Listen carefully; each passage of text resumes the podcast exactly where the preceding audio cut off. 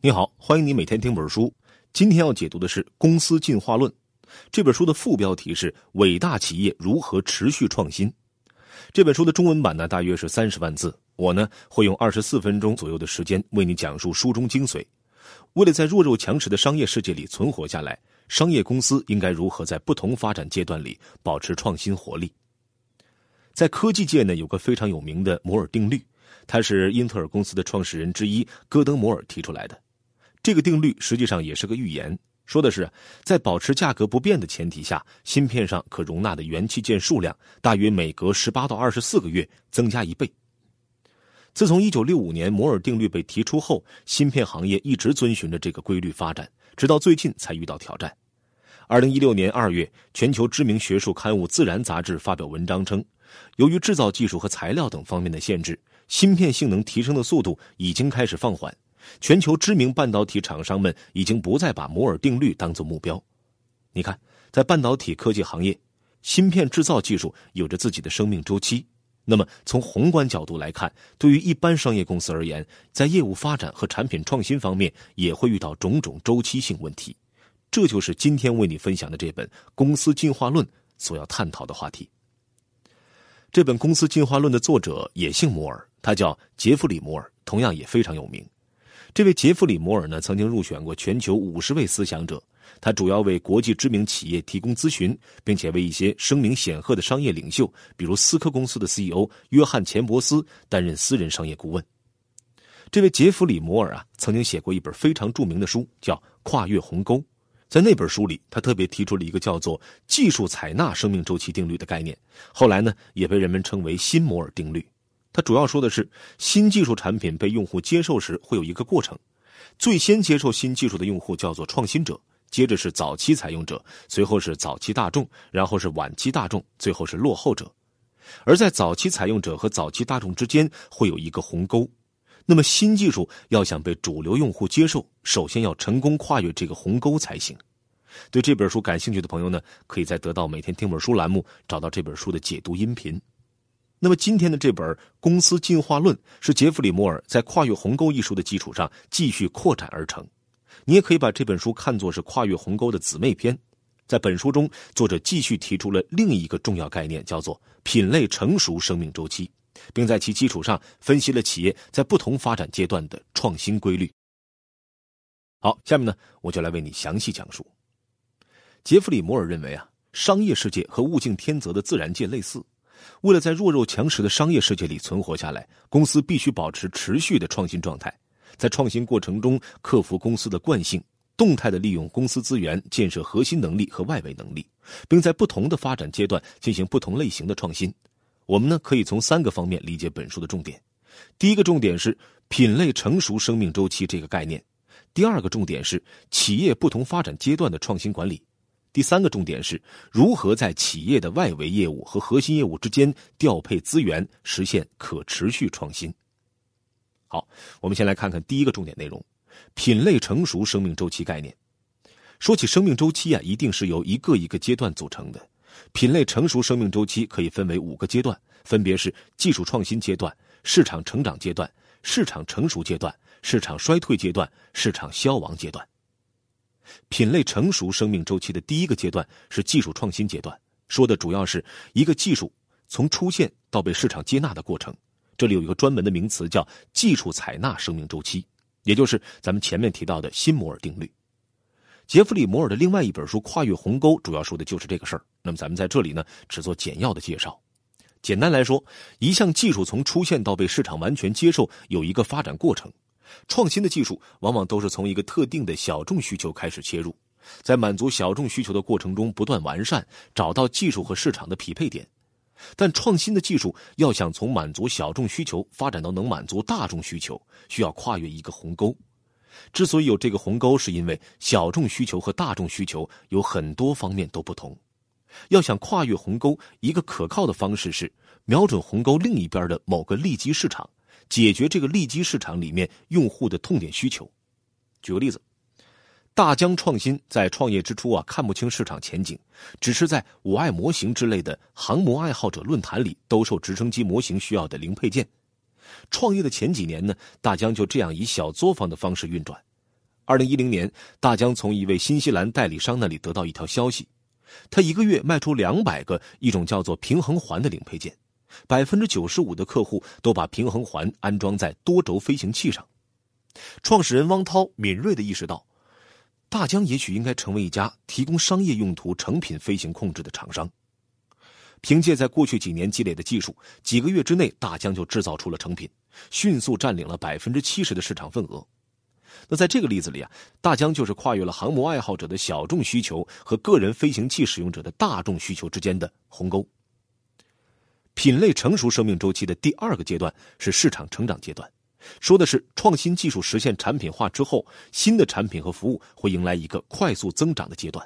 例如，苹果公司的 iPhone 手机，二零零七年引入市场后，迅速跨越了需求鸿沟，在二零零八至二零一四五年期间持续实现倍数增长，销量从二零零七年的一百三十六万部激增至一点二五亿部。品类成熟生命周期的第三个阶段是市场成熟阶段，说的是经历了一段高速增长的产品和服务的增长势头逐渐的缓慢下来，竞争开始加剧。例如。苹果公司的 iPhone 手机年销量在2012到2014年间的年增长率下降到了百分之十。品类成熟生命周期的第四个阶段是市场衰退阶段，说的是经历了一段低速增长的产品和服务开始出现负增长。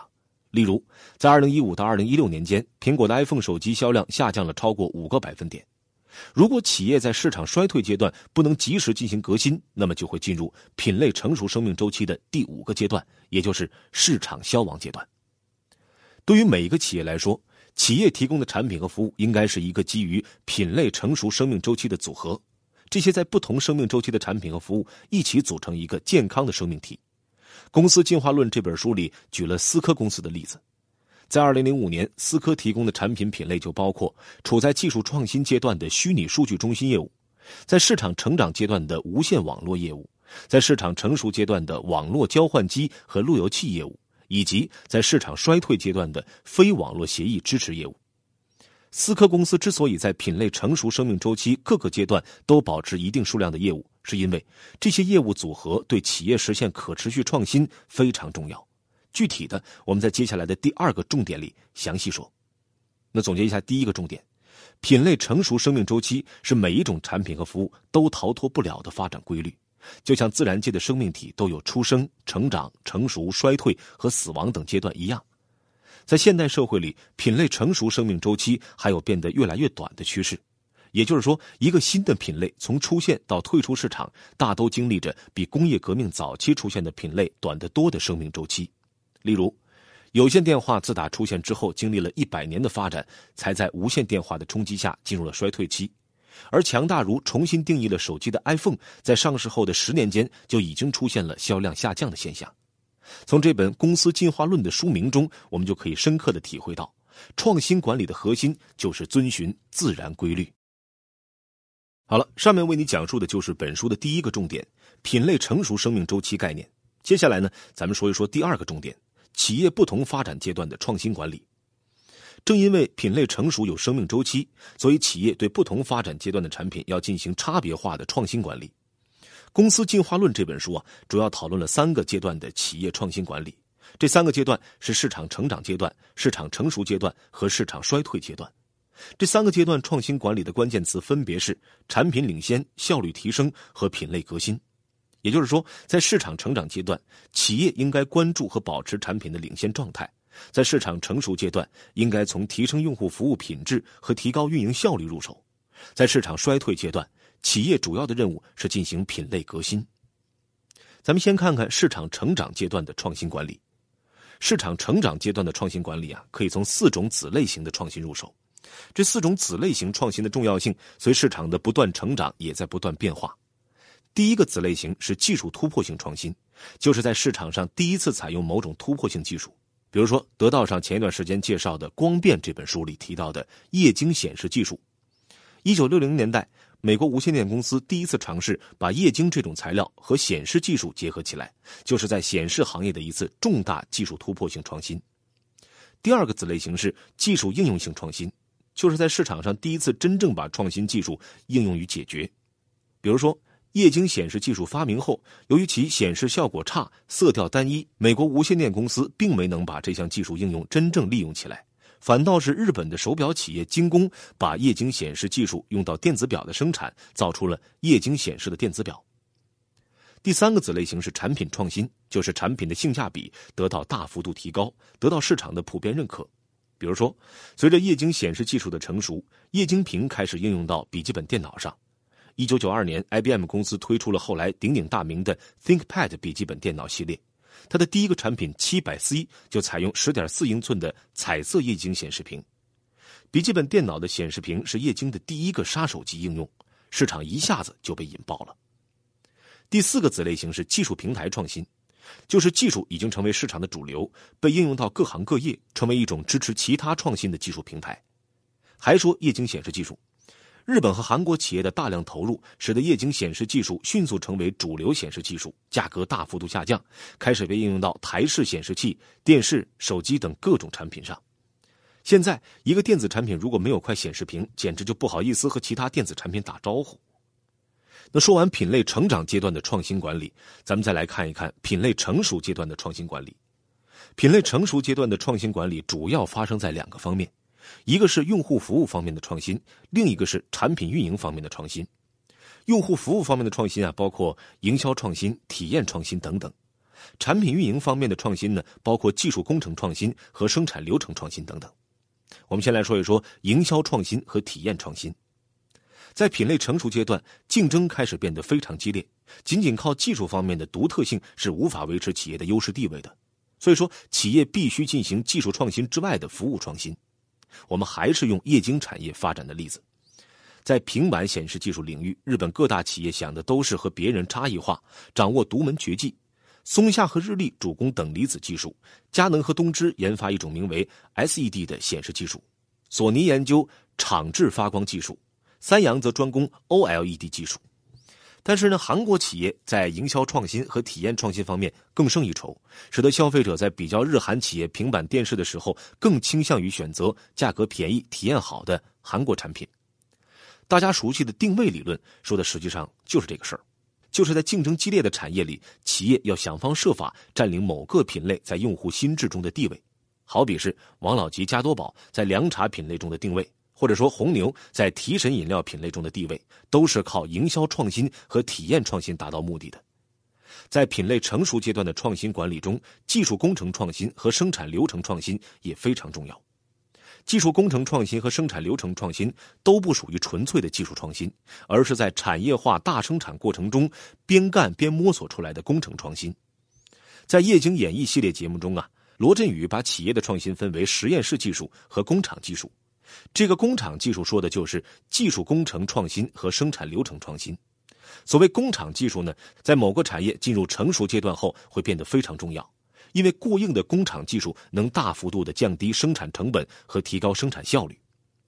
在液晶产业中，无尘生产就是一个典型的工厂技术，因为在实验室里很容易做到无尘生产，但在巨大的厂房里能否做到无尘生产，关系到产品的良品率。中国液晶产业龙头企业京东方，就是通过多年的技术改造和现场管理，才把良品率从开始的百分之六十提高到百分之九十五以上。另一个良品率的例子是手机。二零一六年十月份呢，小米发布了概念手机小米 Mix，但直到二零一七年四月的米粉节，小米才能刚刚做到小米 Mix 的现货充足供应。这里面的关键原因就是良品率。据说呀，小米 Mix 手机刚投产时候的良品率不到百分之十。经过了半年的工厂技术和流程创新，才达到量产的要求。关于企业不同发展阶段的创新管理，我们最后看看市场衰退阶段的品类革新。《公司进化论》这本书里啊，主要提到了两种市场衰退阶段的品类革新：有机革新和并购革新。有机革新说的是，有的企业在市场进入衰退阶段后，仍然保留着关键的技术领先能力。这些有技术领先能力的企业，可以利用领先的技术能力，从衰退的品类转移到新兴的品类中。这方面的一个经典例子呢，就是1985年发生在时任英特尔公司 C.O.O 的安迪·格鲁夫和创始人戈登·摩尔之间的对话。当时呢，随着越来越多的日本厂家加入，英特尔发现自己的主业 DRAM 已经开始进入衰退阶段。格鲁夫就问摩尔说：“如果我们被踢出董事会，来了一位新 CEO，你认为他会做些什么呢？”摩尔毫不犹豫地回答道：“退出存储器业务。”后来呢，管理层下定决心，毅然退出存储器业务，把研发与生产资源投入到芯片业务中。并购革新是企业通过外部的并购获得进入新兴产业的通道，从而摆脱原来所在的衰退产业。这方面的代表例子就是通用电气。世界上历史最为悠久的股票指数是道琼斯指数，道琼工业指数首次在1896年5月26日公布，它象征着美国工业中最重要的十二种股票的平均数。至今为止，在这十二种成分股中，只有通用电气仍然留在指数中。通用电气之所以长盛不衰，一个重要原因是这家公司不断通过并购和剥离进入新兴业务和退出衰退业务。有全球第一 CEO、美国当代最成功、最伟大的企业家等称号的杰克韦尔奇，就曾是通用电气的董事长兼 CEO。好，我们总结一下第二个重点：企业不同发展阶段的创新管理。很多讲创新的书都只强调一种创新方式，例如微创新、颠覆式创新等。实际上呢，企业在不同发展阶段需要在不同的方面用不同的方式进行创新。在市场成长阶段，坚持产品领先的创新战略。在市场成熟阶段，实施效率提升的创新战略；在市场衰退阶段，采用品类革新的创新战略。正所谓“到什么山上唱什么歌”，只有根据企业不同发展阶段的实际情况管理创新，才能够保持持续的生命力。好了，上面为你讲述的就是本书的第二个重点：企业不同发展阶段的创新管理。接下来呢，咱们说说第三个重点：如何在企业的外围业务和核心业务间调配资源，实现可持续创新。学过管理学的朋友啊，应该对“核心竞争力”这个词非常熟悉。核心竞争力说的是企业能够长期获得竞争优势的能力，是企业所特有的、能够经得起时间考验的、具有延展性，并且是竞争对手难以模仿的能力。但是，企业到底怎么才能保持核心竞争力？怎么才能保持核心竞争力的竞争力？这是其他的书籍没有怎么讨论过的问题啊！这本《公司进化论》给了我们比较明确的解答。我们每个人都有自己的习惯。这些习惯有可能成为我们成长的阻碍。公司进化论把企业当作生命体来看待，认为企业在发展过程中会形成和人相似的惯性。如何克服企业的组织惯性，实现可持续创新呢？这本书给出了一个从外围提取资源，重新应用于核心的解决方案。那说完了核心竞争力，那什么是外围呢？外围是和核心相对应的概念，说的是为了实现企业的目标而做的大部分事情。如果我们把企业比作一座城堡，核心就是城堡中心的宫殿，外围就是宫殿周围的围墙、护城河，甚至是周围的农庄。和实体的城堡不一样的是，企业这座城堡的核心与外围是相对的和动态变化的。说它们是相对的，指的是企业的差异化定位决定了它们以什么为核心，以什么为外围。例如，淘宝就是以高效的卖家和买家匹配，实现商品数量最大化为核心，以物流配送等为外围；而京东呢，就是以高效的物流配送为核心，以商品的数量为外围。说核心与外围是动态变化的，指的是如今的外围就是过去的核心所留下的遗产，当今的核心最终会成为外围，进一步迫使企业去发明新的核心。每一个循环都会带来水涨船高，这就是公司进化的来源。咱举个例子。手机出现的初期，能实现移动通话是核心，漂亮的外观是外围。随着通讯技术的成熟，漂亮的设计、彩色屏幕、照相功能逐渐的加入核心功能。等到 iPhone 出现，通话功能变成了外围，而计算功能和人机交互变成了核心。随着手机的进一步演化，也许有一天，人机直接交互功能变成了外围，手机和其他智能设备的交互会变成核心。当产业的核心与外围发生变化时，如果企业跟不上变化，就可能被淘汰。当年诺基亚高管嘲笑 iPhone 通话质量不佳时，应该是没有意识到自己产品的核心竞争力已经变成了行业的外围功能了。关于如何从外围提取资源，重新应用于核心，《公司进化论》这本书呢，分了两个步骤进行了论述。第一步是从外围提取资源，第二步是把资源重新应用于核心。从外围提取资源的关键是识别应该从哪些外围提取资源。我们刚才说了，外围好比城堡的城墙，不能一股脑的把城墙都拆了去修宫殿，需要选择哪些能拆和需要拆的城墙，而这些能拆和需要拆的，就是不符合企业发展方向的外围。举个例子，二零一五年，通用电气宣布了一个重组计划，包括回购多达五百亿美元股票，在未来两年出售约三百亿美元的地产资产，并剥离通用金融的更多业务。这意味着公司正在转型为一家更单纯的工业企业。通用电气总裁兼 CEO 伊梅尔特在新闻发布会上表示，这是通用电气战略的重要步骤。公司将更加专注于打造自己在高端制造业的核心竞争优势。从外围提取资源后，就该把资源重新应用于核心了。这件事说起来容易，做起来难。我觉得作者在这部分的讨论是这本书的一个亮点。那企业怎么才能把解放出来的资源最好的利用起来呢？作者认为，直接把外围的资源用来发展未来核心业务的做法有巨大的风险，很多企业都死在了转型的路上。那这背后的原因其实很简单，首先我们得理解，事儿都是要由人来做的。企业从外围提取的资源中，包括原来利用这些资源的人，而这些人通常是没有能力直接做企业未来核心的事儿的。那该怎么办呢？作者提出了依次上垒的概念。这是打垒球的术语哈，意思是队员按照自己的位置按顺序移动到下一个位置。具体来说，可以把企业现有的事分为两类：旧的核心事和旧的外围事。企业现有的人也分为两类：旧的核心人和旧的外围人。企业要做新的核心事，那新的核心人从哪里来呢？除了外部招聘之外，应该让旧的核心人来做新的核心事，让旧的外围人来做旧的核心事。这种做法和田忌赛马的故事有点类似。本质上是让合适的人或马干合适的事儿。好了，我们总结一下第三个重点：如何在企业的外围业务和核心业务间调配资源，实现可持续创新。这本书给出的解决方案就是动态的管理企业核心与外围的人和事。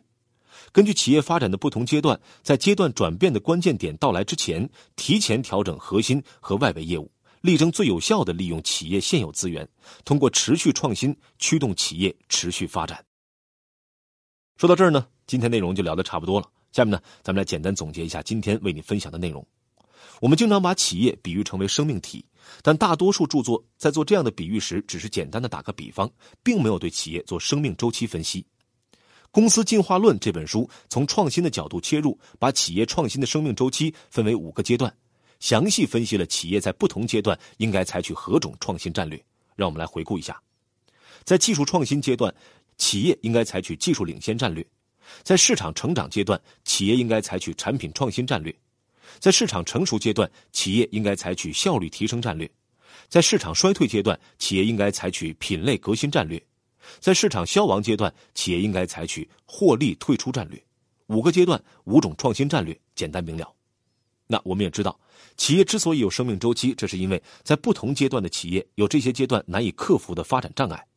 组织惯性就是妨碍企业创新的重要因素。《公司进化论》这本书呢，还提供了克服组织惯性和创新企业核心竞争力的方法。核心与外围的概念对帮助我们理解企业为什么不能持续创新之类的问题很有用，也对找到企业如何持续创新之类的方法有帮助。这本书给出的答案就是：动态的利用企业的资源，把核心的人和事与外围的人和事区分开，并有效的组织起来。是实现企业持续创新的关键。第一，企业的所有产品和服务都会经历品类成熟生命周期，这些产品和服务的生命周期决定了企业必然经历创业、成长、成熟和衰退的生命周期。第二，如果想延长企业的生命，避免从成熟到衰退过早到来，企业必须保持持续的创新能力。企业在不同发展阶段需要进行不同侧重的创新。第三，为保持企业的创新活力，合理分配企业资源是关键。企业的资源有人和事两种，关键是要在合适的时间把合适的人分配到合适的事上，保持企业核心和外围的动态平衡。好了，以上就是本期音频的全部内容。为你准备的笔记版文字就在音频下方的文稿里。恭喜你，又听完了一本书。